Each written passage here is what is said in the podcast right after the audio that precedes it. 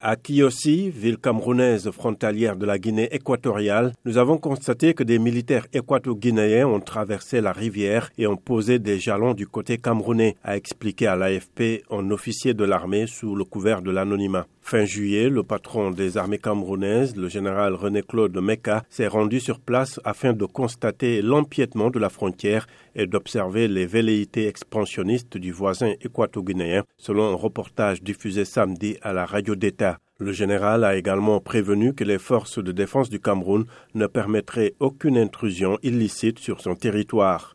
Les autorités équato-guinéennes n'ont fait aucun commentaire, mais Malabo estime que le Cameroun laisse de nombreux ressortissants d'Afrique de l'Ouest transiter par son territoire pour entrer illégalement en Guinée équatoriale.